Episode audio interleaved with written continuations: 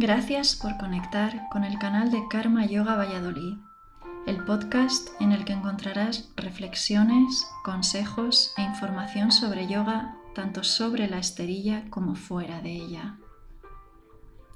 En este podcast podrás escuchar opiniones y consejos sobre yoga, meditación y filosofía de vida de diferentes profesionales dedicados a esta materia.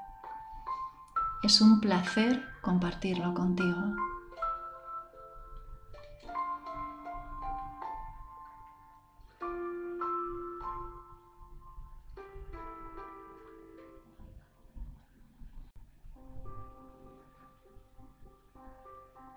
Aunque hay estudios contradictorios en cuanto a la influencia de las fases lunares sobre nuestro carácter, algunas personas sí que sienten dicha influencia. Se altera su ciclo del sueño, se sienten nerviosas y les cuesta concentrarse, sobre todo durante la luna llena. En las prácticas intentamos enraizarnos durante esos días, buscamos nuestro centro y nuestro equilibrio. Pero más allá de la luna llena, ¿cómo te afecta cada fase lunar? Si lo piensas bien, los ciclos lunares afectan directamente a los ciclos de la naturaleza. ¿Te has fijado en las mareas? ¿Por qué no te va a afectar a ti la luna si eres un 70% de agua? Cada persona es un mundo. Te traigo unas pinceladas de lo que puedes llegar a sentir y experimentar según el momento del calendario en el que estés, pero obsérvate.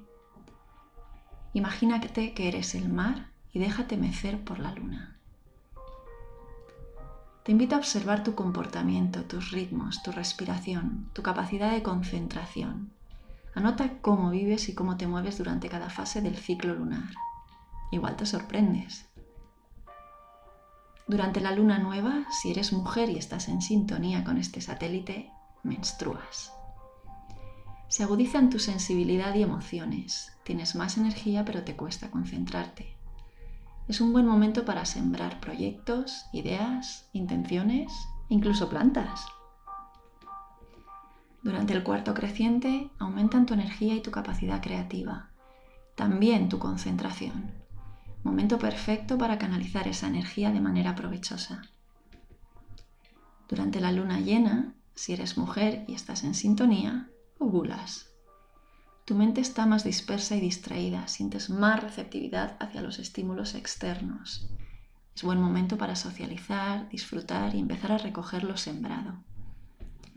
Durante el cuarto menguante te encuentras más a la defensiva, te quieres autoproteger, sientes menos inspiración y más necesidad de analizar.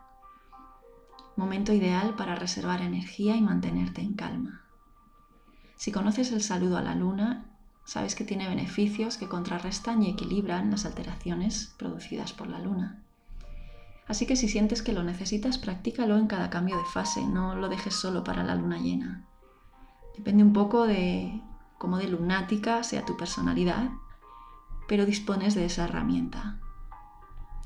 Espero que te haya gustado esta entrada nueva del podcast y que nos dejes tus comentarios, experiencias, ideas, lo que sientas, lo que te inspire a través de nuestros canales de comunicación.